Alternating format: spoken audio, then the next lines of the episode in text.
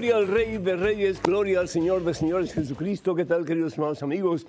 Habla el Padre Pedro Núñez. Bienvenidos a este su programa Conozca primero su fe católica. Doy gracias a Dios, ya estamos en la cuarta semana de Adviento.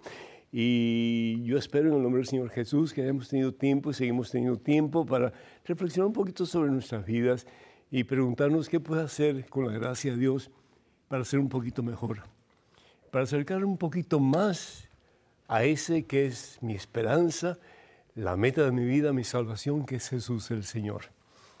Damos gracias a Dios por este momento, por esta oportunidad. Y le pedimos al Señor que en estas cuatro semanas de Adviento, nuestro corazón se doblegue ante la presencia de Jesús y podamos experimentar más y más su amor incondicional, que si realmente lo, lo creemos, que Dios nos ama a tal extremo que lo dio todo por nosotros. Hermanas y hermanos, ¿qué problema podríamos tener nosotros? Que de la mano de Jesús no pudiéramos nosotros vencer esos obstáculos que tenemos y caminar en la victoria de los hijos de Dios. Vamos a hablar sobre el por qué Jesús se hace hombre, por qué Dios se hace uno como nosotros. ¿Para qué? Es decir, somos tercos, somos eh, duros de corazón, tantas cosas que podemos decir negativas en nosotros, pero una cosa positiva.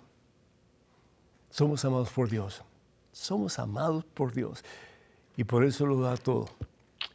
Él no da joyas porque las joyas no le interesan. No da dinero porque el dinero no le interesa.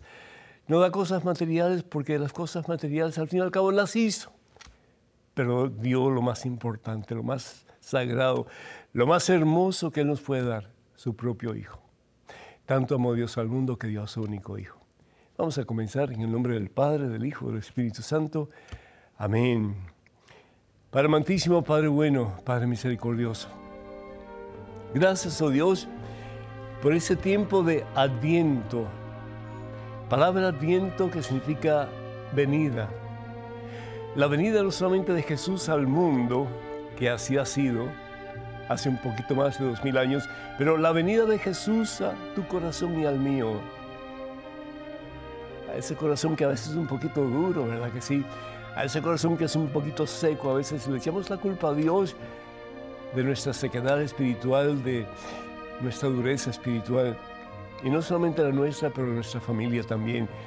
¿Por qué mi hijo es así? ¿Por qué mi hija es así? ¿Por qué mi hermano, mi padre, mi madre? Y como dice el refrán, la calidad empieza en casa. Si yo cambio, los demás van a cambiar, Señor. Si yo me dejo mover por ti, todo lo demás comienza a moverse en bien, Señor, de cada una de las personas que yo amo y mucho más allá todavía. Toca nuestros corazones duros, Señor.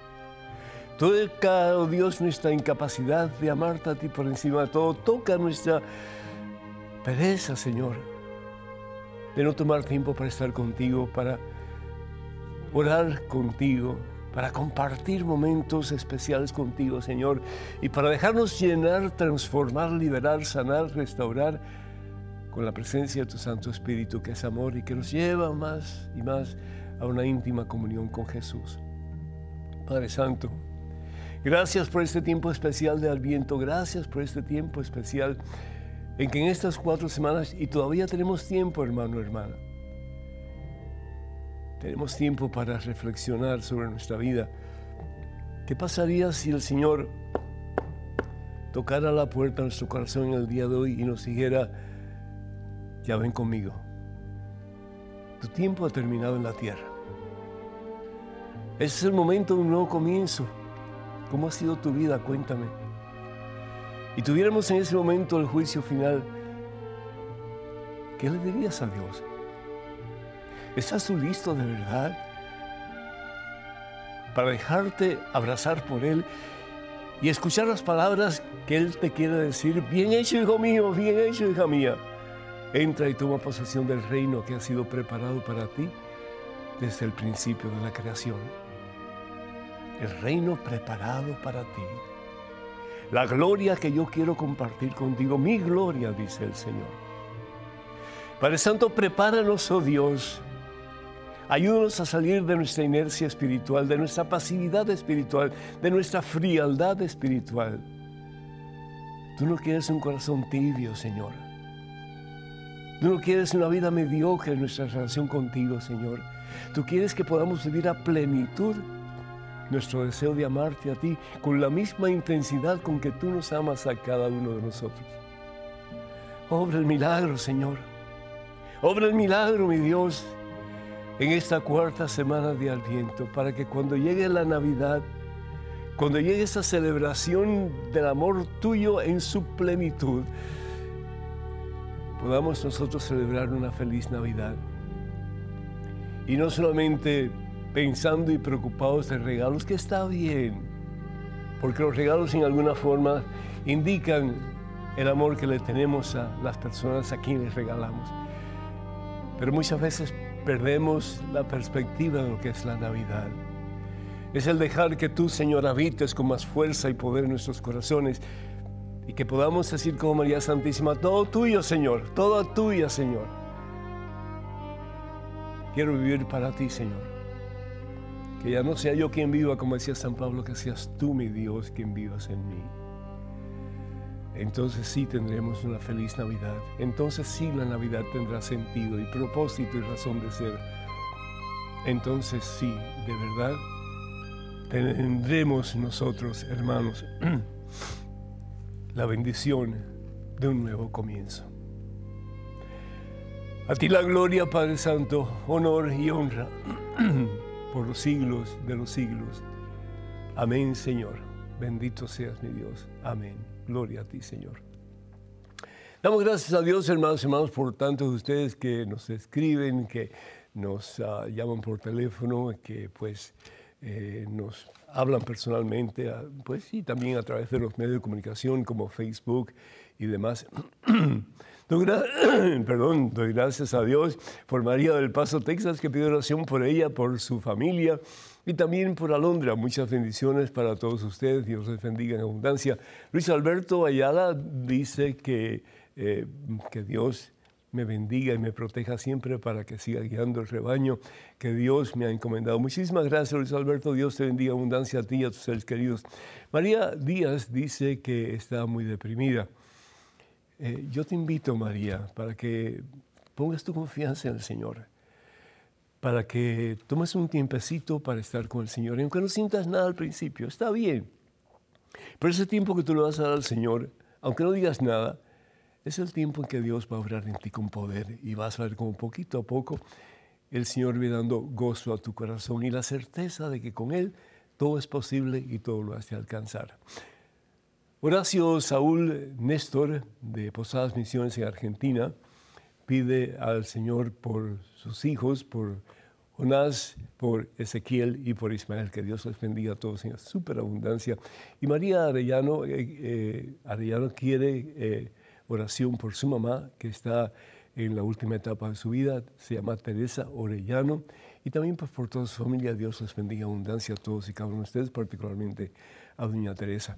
Y Raúl Omar eh, Quiroja Sánchez eh, dice bendiciones por sus programas, tanto en televisión como en la radio. Muchísimas gracias, amigo. Dios te bendiga a ti y a tus seres queridos, particularmente en este tiempo santo de Adviento. Y Graciela de San Antonio, Texas, pide oración por su hermana María Catalina. Muchas bendiciones para, para ti, para todos ustedes. Y todos aquellos que solicitan oración a través de nuestras redes sociales, pues muchas, muchas bendiciones. Cuenten con nuestras oraciones y Dios los bendiga siempre.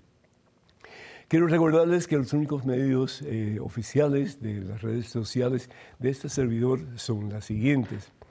Estamos en Facebook y para comunicarse con nosotros a través de Facebook, por favor, vayan a facebook.com diagonal P. Pedro.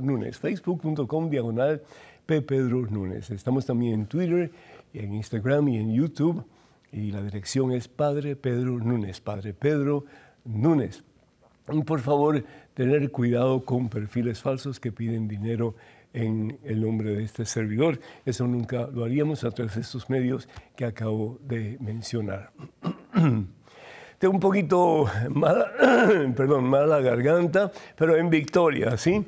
De la mano del Señor seguimos adelante y todo se puede y todo se alcanza. Así que, como les dije hace algún tiempo atrás, estuve en eh, el médico y el médico me dice que tengo callos en las cuerdas vocales. Imagínense, hermanos, yo pensaba que los callos solamente se, se podían eh, tener en los, los pies, pero parece que también las cuerdas vocales por el extremo uso de mi garganta por los últimos 45 años de sacerdocio. Pero bendito sea Dios, qué rico gastarse como esas velas que simbolizan las cuatro semanas de Adviento, eh, en que pues eh, nos vamos apagando, apagando, apagando, dando luz de Cristo a las demás personas. El tema de hoy, Dios, Dios se ha hecho hombre y eso es lo que vamos a estar celebrando ya muy pronto en Navidad. Dios se ha hecho hombre. ¿Y para qué Jesús viene al mundo? ¿Para qué Dios se encarna en el vientre de María y se hace uno como nosotros? Dice la palabra de Dios. Y con esto quiero comenzar. Está tomado de la carta de San Pablo a los filipenses. No lo van a encontrar en, en pantalla, pero por favor escuchen. Dice lo siguiente, San Pablo, que tengan unos con otros los mismos sentimientos que tuvo Cristo Jesús. Es decir, si nosotros como seres humanos comenzamos a tener los mismos sentimientos que tuvo Jesús, y Jesús pasó por el mundo haciendo el bien, dice la palabra de Dios, ya no habrían guerras, hermanos. Ya no habrían problemas en las familias, ya no habrían divorcios, hermanos. Ya no habrían eh, pugnas entre padres e hijos, entre hermanos ya no habrían matanzas y crímenes como hoy día, desafortunadamente no es cierto. Si tuviéramos los mismos sentimientos que tuvo Cristo Jesús, ¿y cuál fue el sentimiento básico de Jesús? El amor, el amor. Es decir, buscar el bien de la otra persona. Tengan unos con otros los mismos sentimientos que tuvo Cristo Jesús. Él compartía la naturaleza divina, es decir, Él es Dios. Él compartía naturaleza divina. Los hermanos testigos de Jehová y los hermanos mormones están muy equivocados. ¿Por qué? Porque Jesús es Dios. Ellos dicen que Jesús era un hombre perfecto, pero no era Dios. Muy equivocados. Aquí dice la palabra de Dios, Él compartía la naturaleza divina, es decir, la misma esencia que el Padre. Él es Dios y no, conocí, no consideraba indebida su igualdad con Dios. Está fabuloso. Aquí nos podemos quedar hasta el fin del programa, pero vamos a seguir. Sin embargo, se redujo a nada, se redujo a nada. Y tomando la condición de siervo, se hizo semejante a los hombres y encontrándose en la condición humana, se rebajó a sí mismo, haciéndose obediente hasta la muerte y muerte de cruz. Ese es el significado de la venida de Jesús. El significado de Dios hecho hombre. ¿Por qué? Porque Juan capítulo 3, versículo 16 nos va a decir que tanto amó Dios al mundo que dio a su único hijo. Y yo pregunto y lo he preguntado, seguiré preguntando hasta que Él no tenga aliento en mí. ¿Cuántos de ustedes serían dispuestos a dar un hijo o una hija? El que más amas, el que más amas, por tu más horrible asesino, el que te quiere quitar la vida y no necesariamente física, pero tu vida emocional, tu vida espiritual, el que te ha dañado una y otra vez, el que te ha hecho papillas, eh, el que ha eh, lastimado tu reputación, el que no te deja en paz, el que busca la manera de herirte, de lastimarte, de ofenderte. ¿Estarías tú dispuesto a dar lo mejor que tú tienes para salvar a esa persona? Mm, mm, mm, la verdad que no. Sí, puede ser que haya alguno por ahí que sí esté dispuesto a hacerlo, pero la mayoría no, hermanos. ¿Por qué? Porque la tendencia muchas veces del ser humano es decir, pues si así tú quieres actuar, arréglate tú como puedes. Pero sin embargo Dios es diferente. ¿Por qué? Porque Dios es amor. Dios es amor. Primera de Juan capítulo 1 versículo 14. Dios es amor y el que conoce el amor conoce a Dios. ¿Por qué? Porque Dios es amor. ¿Y qué significa amor? Darlo todo. Darlo todo. Sin escatimar absolutamente nada. Por eso el amor es un amor sacrificado. Y esa es la vida de Jesús. un vivir para los demás. Aún en el momento culmen de su vida, cuando Él está en una cruz, en el Calvario, lo da todo. Por eso dice el profeta Isaías capítulo 53, versículos 4 y 5, por sus llagas hemos sido sanados, por sus llagas. Tanto amó Dios al mundo que lo dio todo, dio a su Hijo, para que viniendo a Él, para que aceptándolo a Él, para que dejando que Él reine en nuestras vidas, en nuestros corazones, nosotros no muramos, sino para que tengamos vida y salvación eterna. Dios se hace uno como nosotros. ¿Para qué? Para que nosotros, tú y yo, nos hagamos un día más y más uno con Él para toda la eternidad. Reflexionemos sobre esto, hermano. ¿Te pareces tú a Jesucristo? ¿Estás tú tratando de amar como Jesús? ¿Estás tú de verdad tratando de vivir tu vida cristiana? Y el cristianismo no es otra cosa sino que ser imagen de Jesús. El cristiano no puede ser otra cosa sino que ser imagen de Jesús. Y cuántas veces nos fallamos, ¿verdad? Pero para eso es tu tiempo de viento, para hacer un examen profundo de nuestra vida. ¿Dónde estoy yo en mi relación con Jesús? Y estar consciente de que sí puedo mejorar, de que sí puedo amar un poquito más, de que sí puedo perdonar un poquito más, de que sí puedo parecerme un poquito más a Jesús. Y si así lo hacemos, vamos a tener, se los aseguro, una muy feliz Navidad. Número telefónico para que se comuniquen con nosotros 205-271-2924. Vamos a la pequeña pausa, regresamos, pero en cuestión de momentos, no se vayan por favor, quédense con nosotros.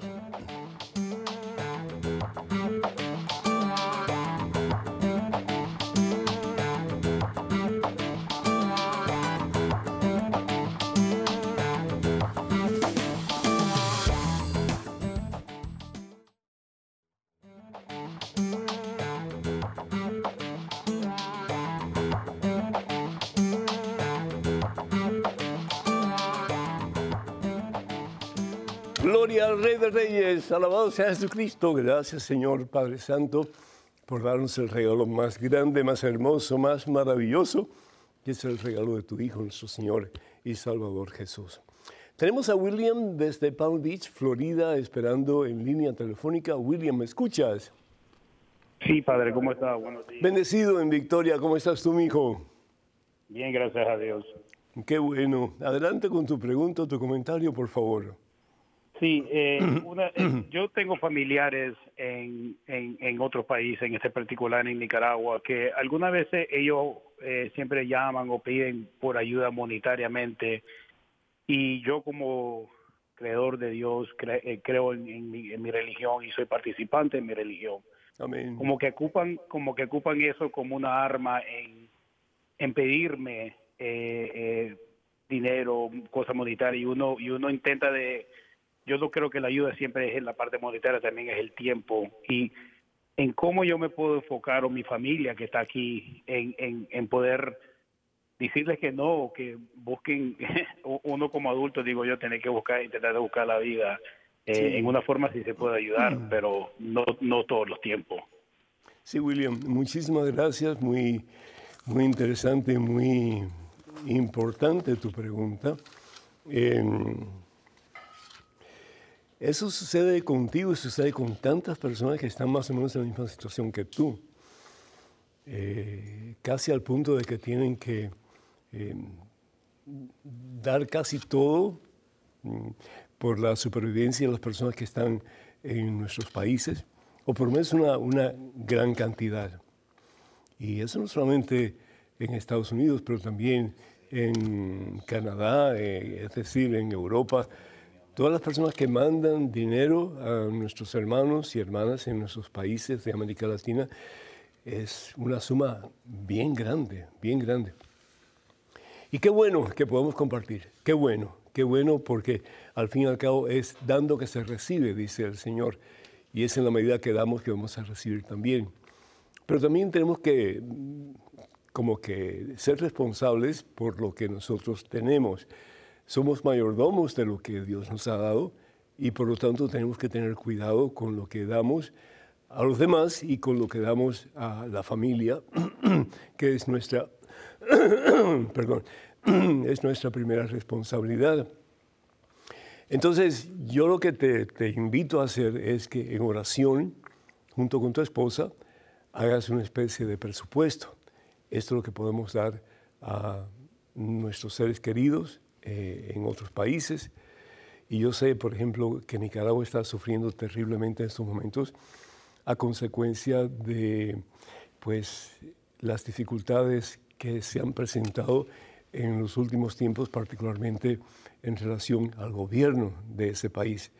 Y hay mucho sufrimiento, hay mucha necesidad, hay mucho dolor, pero también eh, la dádiva monetaria no es lo único que se puede hacer. Tenemos que orar por ellos y tenemos que buscar formas para que ellos puedan tener una vida mejor. lo que yo, perdón, lo que yo sí te recomendaría es que con tu esposa ustedes hagan una especie de planificación eh, de lo que ustedes pueden dar a otros y lo que ustedes necesitan para poder tener una familia eh, en, una situación más o menos pues eh, acomodada, ¿no? Porque la calidad empieza en casa. Entonces, te felicito, te felicito porque estás tratando de hacer la voluntad de Dios yo creo que además el dinero es importante, como creo que lo dijiste anteriormente, el orar por ellos, el darles buenos consejos, el invitarlos a que vayan a la iglesia cuando puedan, que se acerquen más a Dios, sabiendo que Dios provee y que de la mano de Dios pues las cosas cambian y pues al fin y al cabo eh, la situación por precaria, por difícil que parezca, va a cambiar radicalmente de la mano de Dios todo se puede y todo se alcanza porque para Dios no hay nada imposible. Así que sigue, sigue ayudando cuando puedas, pero con tu esposa tomen determinaciones hasta cuán, cuánto deben de dar a otros y qué es lo que ustedes pues, pueden eh, dar eh, a su familia también, que es importante. Que Dios te bendiga, William. Bueno, en estos momentos un correo electrónico. Una pregunta, adelante, por favor.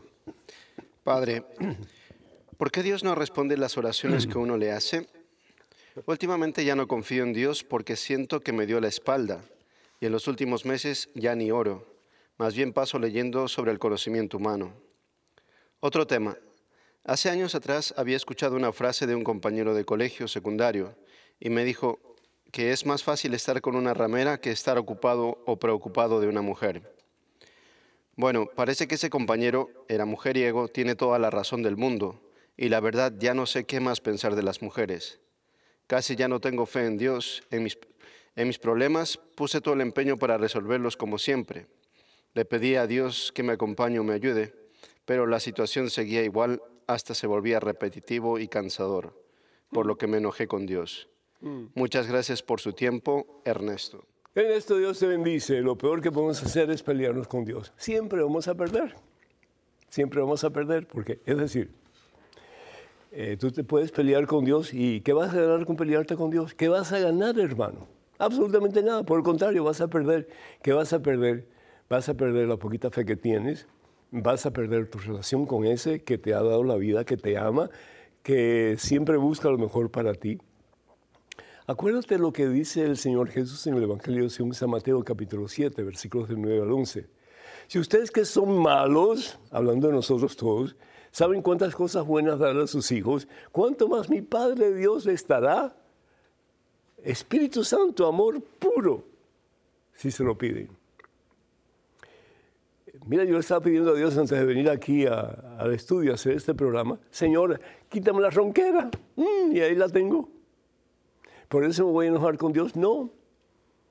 Es decir, pongo mi confianza en Dios. Yo sé que todo lo que pasa pasa para bien de aquellos que le amamos. Entonces tal vez el que yo tenga esa ronquera puede servir a alguien de estímulo para que pueda decir, bueno, tal vez yo no puedo dar más, pero lo que tengo lo voy a dar. Y eso es lo que yo estoy haciendo. Tal vez no tengo la voz que usualmente tengo y tengo esta voz ronca, pero bendito sea Dios, alabado sea el Señor, porque porque por lo menos puedo dar algo. Y el Señor me permite que ese algo lo pueda dar para beneficio, para bendición de otras personas, tal vez incluso para tu propia persona. Para reconocer que no todo lo que pedimos Dios nos va a conceder. ¿Por qué? Porque Dios sabe mejor que tú y que yo lo que verdaderamente necesitamos. Y lo que tú y yo verdaderamente necesitamos no es que nos quite la ronquera o que nos dé tal cosa, otra otra cosa, otra otra cosa, sino que nos haga dóciles a su voluntad y que podamos confiar en Él total y completamente. Que podamos decir de nuevo, como María Santísima, he aquí la sierva del Señor. Haz conmigo lo que tú quieras. Haz conmigo, Señor, yo quiero ser tu siervo, haz conmigo lo que tú quieras. El poder decir como San Pablo, si vivo, viviré para Cristo, y si muero, moriré para Cristo. San Pablo no quería morir, pero sin embargo fue decapitado. Y yo estoy seguro que en algún momento de su vida él oró, Señor, que yo pueda seguir sirviéndote. Pero el Señor tenía otro plan para San Pablo. El plan para San Pablo es que Pablo recibiera la corona de la victoria, la corona de la vida, que es el cielo, y que a través de su vida vivida fielmente a la voluntad de Dios, hasta el día de hoy podamos conocer quién es San Pablo. Es decir, el único que salva es Jesucristo.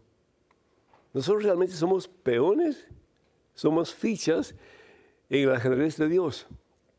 Y qué bueno puede decir, Señor, úsame como tú quieras. Que ya no sea yo quien viva, que seas tú quien vivas en mí, Señor. Pero somos un poquito mal criados a veces, ¿no es cierto, mi hijo? Un poquito de salud. Eso que me acabas de decir, eh, que mejor tener una ramera que una esposa. ¿Sabes que eso no es correcto? Es decir, no solamente te lastimas a ti mismo, pero lastimas a un sinnúmero de personas que te miran a ti para seguir tu ejemplo. Entonces, por el amor de Dios, dejemos la necesidad a un lado, dejemos la soberbia a un lado, dejemos el orgullo a un lado y hagamos dóciles a la voluntad de Dios, sabiendo que Dios es nuestro papá y que si alguien quiere lo mejor para ti, Ernesto, es Dios. ¿Por qué? Porque si alguien dio todo, dio todo, su único hijo, lo dio todo por amor a ti. Para que lo más importante para ti sea Dios. ¿Por qué? Porque muriendo por ti te dio vida para que un día tú tengas vida y salvación eterna. Para que tú no mueras eternamente, pero para que tengas vida. No permitas que Satanás te haga el juego de hacerte pensar que no vale la pena orar, que no vale la pena tener fe. Eso es ridículo, ridículo. Porque no hay persona más triste, no hay persona más vacía, no hay persona más sin sentido en su vida que una persona que no cree. Conozco algunas personas que son ateas y qué triste la vida de estas personas porque al fin y al cabo con la muerte todo se termina. Para nosotros todo lo contrario, la muerte no es el fin. La muerte es el principio de la vida gloriosa, maravillosa, poderosa que Jesús nos ha prometido. Yo soy la resurrección y la vida, dice el Señor. Ponte bien puestos los pantalones, Ernesto, los pantalones de la fe. Y que a pesar de las inclemencias que puedas experimentar en tu vida diaria, que puedas decir, todo tuyo, Señor, todo tuyo, para siempre tuyo. Amén. Benditos a Dios. Tenemos a Evelina, Evangelina, perdón, de California, vía telefónica. Evangelina, ¿me escuchas? Evangelina. Evangelina, ¿me escuchas? Sí, Padre, lo escucho. ¿Cómo estás, Evangelina? Dios te bendice. Amén, gracias. Muy bien, gracias a Dios, bendecida.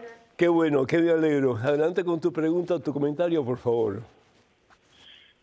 Ah, sí, quería preguntarle, ah, tengo ya tiempo que cuando estoy en misa y el Padre empieza a bendecir la Eucaristía, siento en mi pecho un, dolor muy fuerte y, y, empiezo a llorar. Salen las lágrimas y pero es como no sé cómo explicarlo pero es algo que cada misa me pasa lo mismo. Y quería preguntarle a ver si me puede usted ayudar a discernir o explicarme por qué. Muchísimas gracias, Evangelina. Pues, es decir, las lágrimas enjugan el alma, las limpian, ¿sí? Y eso es lo que Dios quiere para todos nosotros, que vayamos a Él con un alma limpia. Desafortunadamente hay muchas personas hoy día que ni se confiesan y van a recibir la Santa Comunión, que ni, ni se preparan para recibir lo más sagrado, lo más grande, lo más hermoso que Dios nos puede dar, que es la Santa Eucaristía, la misma vida de Jesús, la misma vida de Dios. Yo te felicito Deja que las lágrimas corran por tus mejillas. Deja que el Señor te siga limpiando, te siga depurando. Recíbelo siempre en estado de gracia, es decir, sin pecado mortal. Y ten la conciencia de que cuando vas a recibir esa comunión, estás recibiendo la plenitud del mismo Dios, que tanto te ha amado, que lo da todo por amor a ti para que tú tengas vida y salvación eterna. Y no solamente cuando llegues al cielo, pero desde ya. ¿sí? Entonces, felicitaciones de todo corazón. Déjate amar por Dios, déjate llenar de la presencia de Dios. Y pide al Señor que te dé la gracia para tú poder llenar las vidas de otros con esa vida que tú recibes en cada Santa Eucaristía, que es al mismo Jesús. El quien dice, yo soy el camino, yo soy la verdad, yo soy la vida. Que Dios te bendiga, Evangelina. Muchísimas gracias por tu testimonio. Tenemos un correo electrónico con una pregunta. Adelante, por favor.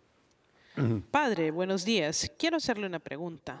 Me dicen que la coronilla de la Divina Misericordia solo se puede rezar a las 3 de la tarde, que jamás de noche, porque orar en la noche es orarle al mal. Y quiero saber si eso es cierto. Gracias, Padre. Espero su respuesta. Rubí. Rubí, ¿nunca has oído o has visto eh, algún programa de televisión en que cuando da una respuesta equivocada, una, una campanita o algo suena. pues lo mismo, es decir, orar, debemos orar en todo momento y todas las oraciones son buenas. El decir que no podemos rezar la coronilla de la Divina Misericordia por la noche, porque eso atrae al mal, eso es pura superstición. Y la superstición puede estar en contra de la voluntad de Dios. ¿Por qué? Primero que todo, porque es falsa. Es falso, completamente. Dice la palabra de Dios, dice San Pablo en su carta a los Efesios, el capítulo 6, versículo 18, oren en todo momento. Eso quiere decir que si oramos em, eh, por la noche, entonces ya eh, algo va a pasar mal. No, por el contrario, cuando oramos nos revestimos de Dios, nos ponemos esa armadura que nos protege de, de la caída, de la tentación que nos protege de, todo mal, ¿sí? con que Satanás quiere lastimarnos. Y comenzamos a experimentar el poder de Dios, la fuerza de Dios. ¿Por qué? Porque nos damos cuenta que si Dios con nosotros, somos invencibles, somos invencibles. Reza a la hora que tú quieras la divina misericordia. ¿sí? A las 3 de la tarde, porque porque es un momento muy especial. Es el momento en que Jesús muere en la cruz por ti y por mí a las 3 de la tarde el día viernes. A las 3 de la tarde todos los días los sacerdotes del templo de Jerusalén, el templo judío, ofrecían un cordero sin manchas, un cordero macho, un cordero eh, que pues era joven. Y eso es lo que hace Jesús. Jesús es el que reemplaza la víctima de los animales en el templo y Él se convierte en la única y verdadera víctima que lo da todo por amor a nosotros y es la víctima que de verdad sana, libera, restaura, salva. ¿Sí? Si venimos a Él con corazón contrito, arrepentido y con deseo de comenzar de nuevo. No le das caso a esas personas que realmente te dicen eso tal vez con, con buenas intenciones, pero que eh, en su falta de conocimiento, pues están diciendo algo que es incorrecto totalmente. Sigue orando, ora todo lo que tú quieras, todo lo que tú puedas, todo lo que te inspire el Espíritu Santo para orar y vas a ver como que cada día más y más vas a estar experimentando el poder transformador, liberador, sanador, vivificador de Cristo Jesús. Y fíjense, hermanos, al principio venía así, ¿verdad? con la garganta que no podía más. Y sin embargo, ya se está aclarando. ¿Por qué? Porque cuando ponemos nuestra confianza en Dios, cosas grandes, maravillosas, poderosas comienzan a suceder en nuestra vida. Sigue poniendo tu confianza en Dios y más y más vas a ver la misma gloria de Dios. Aleluya. Número telefónico para que se mueran con nosotros es el 205-271-2924. 205-271-2924. Vamos a una pequeña pausa, regresamos en cuestión de momentos. Así que, hermanos y hermanos, no se vayan, por favor, quédense con nosotros.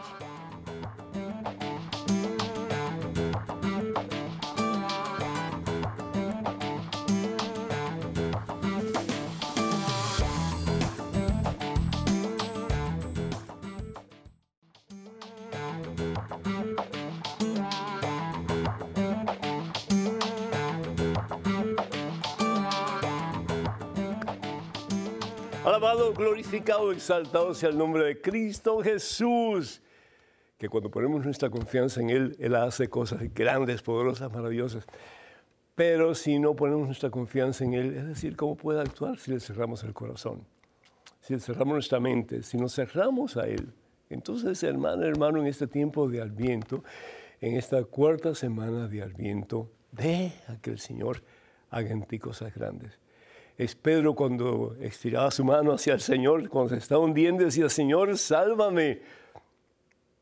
Y poniendo su confianza el Señor, el Señor lo levanta y le da un nuevo comienzo. Bendito sea Dios, que así sea contigo y conmigo en este tiempo para que la Navidad sea verdaderamente algo significativo de lo que podemos celebrar, pero así, ¿verdad? Con todo nuestro corazón.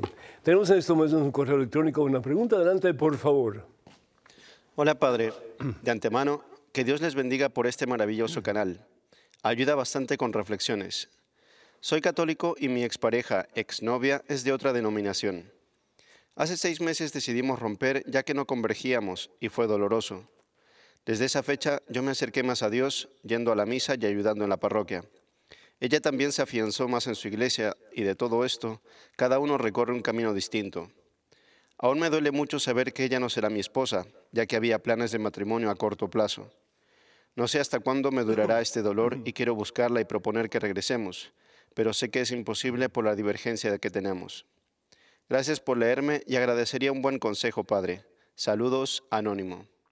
Anónimo, ¿por qué nos empeñamos en hacer lo que a nosotros nos da la gana?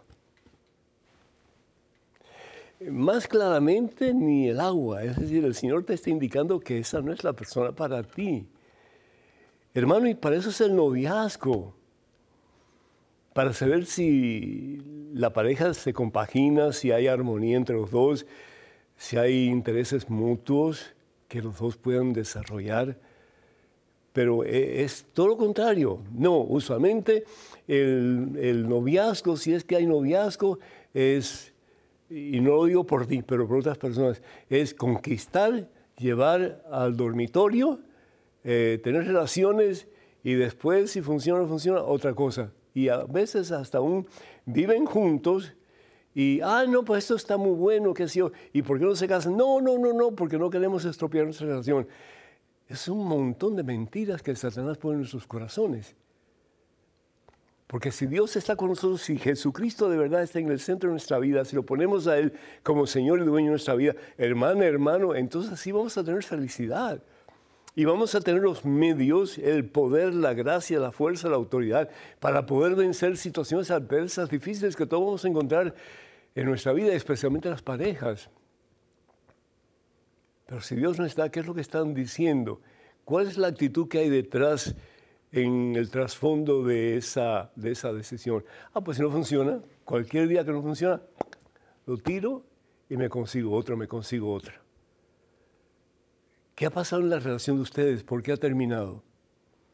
Y claro que duele, claro que duele porque uno tiene expectativas, uno tiene sueños, uno tiene esperanzas de con esa persona formalizar la relación y tener un hogar hermoso donde haya eh, felicidad, donde haya unidad, donde haya amor.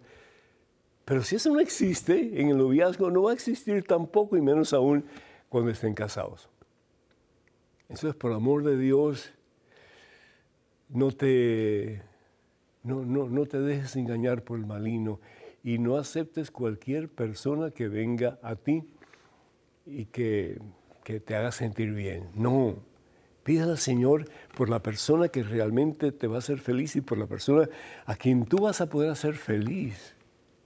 Y entregarle tu corazón, tu cuerpo, tu alma, todo tu ser, en un amor intenso que va a seguir creciendo cada día hasta el fin de su vida en este mundo. El noviazgo es para eso, igual que el seminario en el sacerdocio. Es para ver si esa persona realmente está en el lugar donde debe estar y haciendo lo que realmente Dios quiere que uno haga. Pero involucra a Dios y pide a Dios que te guíe, que te dé sabiduría y que te enseñe el camino que tienes que recorrer para buscar a la persona que Dios tiene en mente para ti y que Dios sabe que esa persona es la que te va a hacer feliz. Y si no encuentras a nadie en el proceso, por el momento, bendito sea Dios. Sigue haciendo lo que estás haciendo. Sigue entregando tu vida al Señor. Sigue dando lo mejor de ti a Cristo Jesús, que al fin y al cabo Él no solamente dio lo mejor de Él, lo dio todo. Por amor a ti, por amor a nosotros. Que Dios te bendiga, cuenta con nuestras oraciones. Amén.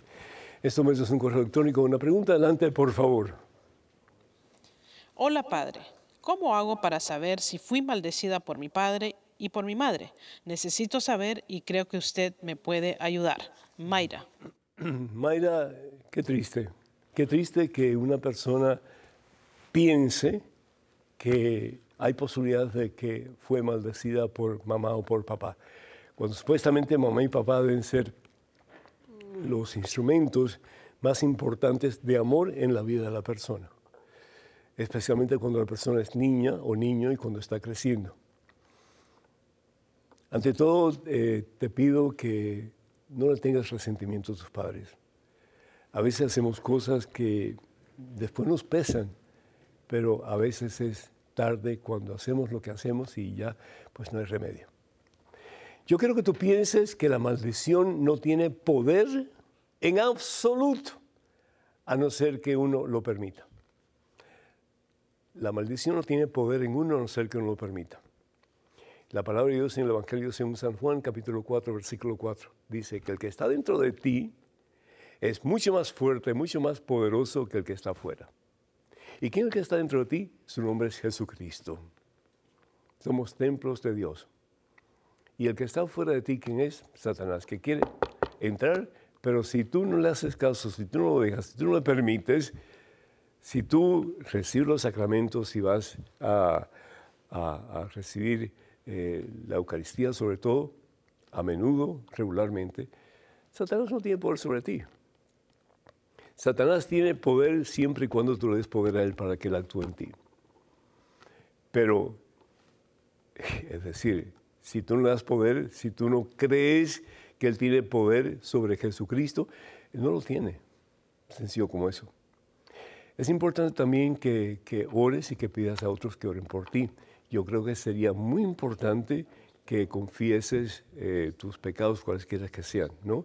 Que tú quedes limpia de todo resentimiento, de todo aquello que te pueda lastimar o que te pueda apartar de Dios. Eh, yo te invito para que, para que vayas a confesarte y le pidas al sacerdote que ore por ti y que haga una pequeña oración de liberación para que cualquier eh, acechanza del maligno que puede haber alrededor tuyo que deje de ser. Acuérdate lo que dice la palabra de Dios en Santiago capítulo 5, versículo 16, que la oración del justo tiene mucho poder delante de Dios. ¿Y quién es un justo? Pues uno que está tratando de vivir según la voluntad de Dios.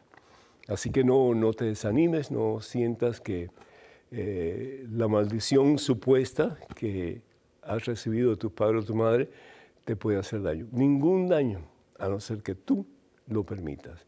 Y si Dios está contigo, ¿quién puede estar en tu contra? Nadie. Todo lo puedes en Cristo que te fortalece. Cuenta con nuestras oraciones. Dios te bendiga. Tenemos un correo electrónico con una pregunta. Adelante, por favor. Bendiciones, Padre Pedro. ¿Cuál será la causa por la que algunas personas temen tanto morir o quizá miedo a la muerte? Merkin. Merkin, pregúntate a ti, ¿verdad? Yo te puedo decir por qué le tengo miedo a la muerte, porque no sé quién me va a cuidar. le tengo miedo a la muerte porque no sé cuán doloroso va a ser el proceso para experimentar al fin y al cabo la muerte. Yo he tenido experiencias tan hermosas, por ejemplo, mi papá cuando muere, él simplemente cierra los ojos. Pensamos que estaba dormido y sí, estaba, había fallecido. Había dormido en los brazos del Señor, porque recientemente se había confesado y había recibido la Santa Comunión y estamos rezando el Santo Rosario y estamos cantando alabanzas al Señor. Así de simple, así de sencillo. Otras personas tienen una muerte más difícil. Y no es porque la persona sea más santa o menos santa, es simplemente porque el metabolismo de cada cual es diferente y actúa según la enfermedad que tiene. Y en el caso de mi padre, pues mi padre, aunque fue una persona muy buena, una persona de Dios, pero sin embargo hay muchas personas que son más santas que lo que fue mi padre, sin embargo, pues tienen unas, un proceso de muerte mucho más difícil.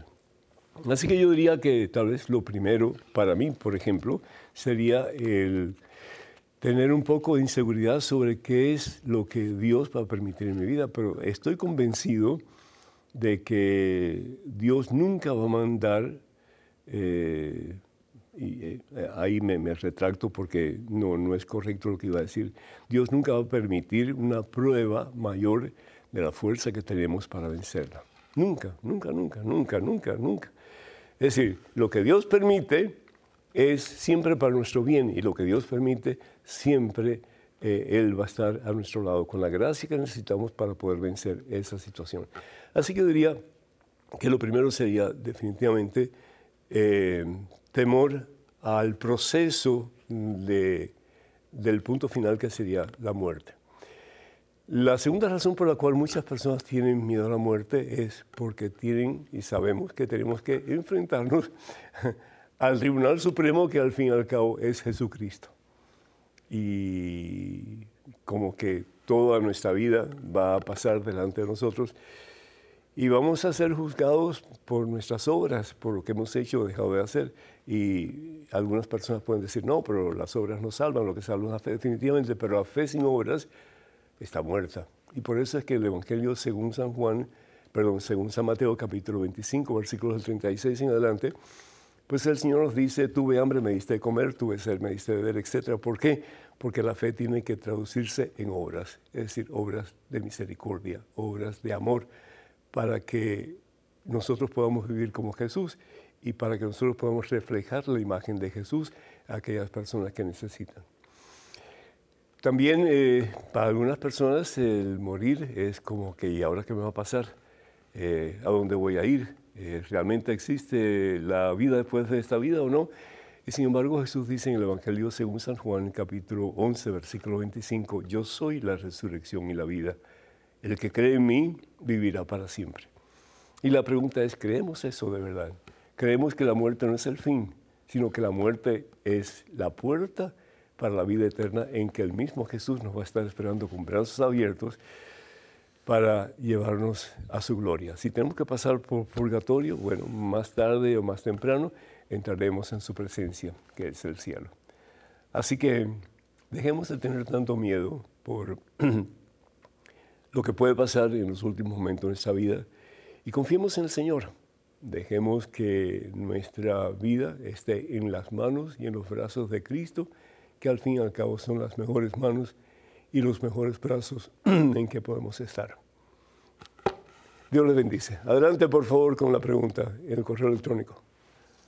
Hola, padre. ¿Cómo está? Soy Sol y tengo 14 años. ¿Cómo es que Adán y Eva fueron abuelos si solo tuvieron dos hijos hombres y no se habla de una mujer? Un profesor de religión me dijo que las otras personas eran Homo sapiens. ¿Esto es cierto o no? Saludos desde Costa Rica. Muchísimas gracias, Sol. Eh, ¿Qué es un Homo sapiens? Pues un, ser humano que tiene inteligencia. Y usualmente se habla en relación al proceso de evolución, al proceso evolutivo por el cual, según los que aceptan la teoría de la evolución, ha tomado lugar desde los... Mm, eh, primeros seres hasta el presente. La iglesia pues no enseña ni a favor ni en contra de la teoría de la evolución. Y digo teoría porque no hay nada comprobado, es una teoría. Pero la iglesia está abierta a esas dos posibilidades. Una, que Dios crea a un hombre y una mujer, Adán y Eva, y de ahí pues sale toda la raza humana. Ustedes pueden decir, bueno, pero ¿cómo es eso? ¿Y cómo salieron los hijos, etcétera? Mm, Lucas capítulo 1, versículo 37. Para Dios no hay nada imposible. Y Dios lo puede hacer, y si Dios quiere lo hace, y punto. Pero sin embargo vamos tal vez a algo más eh, lógico en el, en el sentido de la capacidad del ser humano para entender, y es que Dios crea no solamente un hombre y una mujer, pero Adán y Eva significa, puede ser muy bien, eh, Adán hombre de barro y Eva madre de la creación. Pero puede haber más de un Adán y una Eva. Es decir, la, la, Biblia habla de un hombre y una mujer para referirse al principio en que el hombre y la mujer se unen, Génesis capítulo 1, versículo 28, para ser uno y para poder procrear. Pero sin embargo, Dios pudo haber hecho varios Adanes y varias Evas. Eh, el libro de Génesis no está tan interesado en la historia per se. Es decir, la, el libro de Génesis está mucho más interesado en darnos una catequesis que nos enseña, y perdón la redundancia, una catequesis que nos enseña que todo lo que existe ha sido hecho por Dios, ha sido creado por Dios. Es decir, eh, Dios es el que crea, sin que nadie lo crea, Él, Dios lo crea todo. Él es la, primera causa que causa todo lo demás. Eh, Dios, todo lo que crea, lo crea bien hecho porque lo crea por amor. Y finalmente, pues, eh, lo que Dios crea y lo crea por amor, Dios lo ve bueno. Dios lo ve bueno. Y de todo lo creado, la cúspide de la creación es el ser humano. ¿Por qué? Porque a diferencia de los animales irracionales y aún de los animales que tienen cierto grado de inteligencia, el ser humano es el único que tiene alma inmortal. En, en algún momento de la historia de la humanidad, Dios infunde lo que se llama el ruach. El ruach es el hálito de de Dios, la vida de Dios, el alma inmortal, que nos hace diferente al resto de la creación, porque el, resto de la creación puede tener alma mortal o puede tener alma vegetal, etc. Pero el ser humano tiene alma inmortal, por eso decimos que el ser humano ha sido creado a imagen y semejanza de Dios. ¿Por qué? Porque si es cierto que Dios es inmortal, el hombre creado a imagen y semejanza de Dios es también inmortal. Y la esperanza nuestra es que en esa inmortalidad podamos compartir y disfrutar con nuestro Creador de su presencia y de su amor incondicional. Desafortunadamente el tiempo se nos ha terminado, tenemos muy poquito tiempo para ya eh, concluir. Eh, doy gracias a Dios por todos ustedes, doy gracias a Dios por este tiempo que hemos podido hablar sobre la fe, en ese en quien todo lo podemos, que Jesús es el Señor que el Señor les bendiga abundancia hoy siempre, Padre, Hijo, Espíritu Santo. Que tengan un día muy feliz, una muy feliz y bendecida Navidad y hasta la próxima, Dios mediante.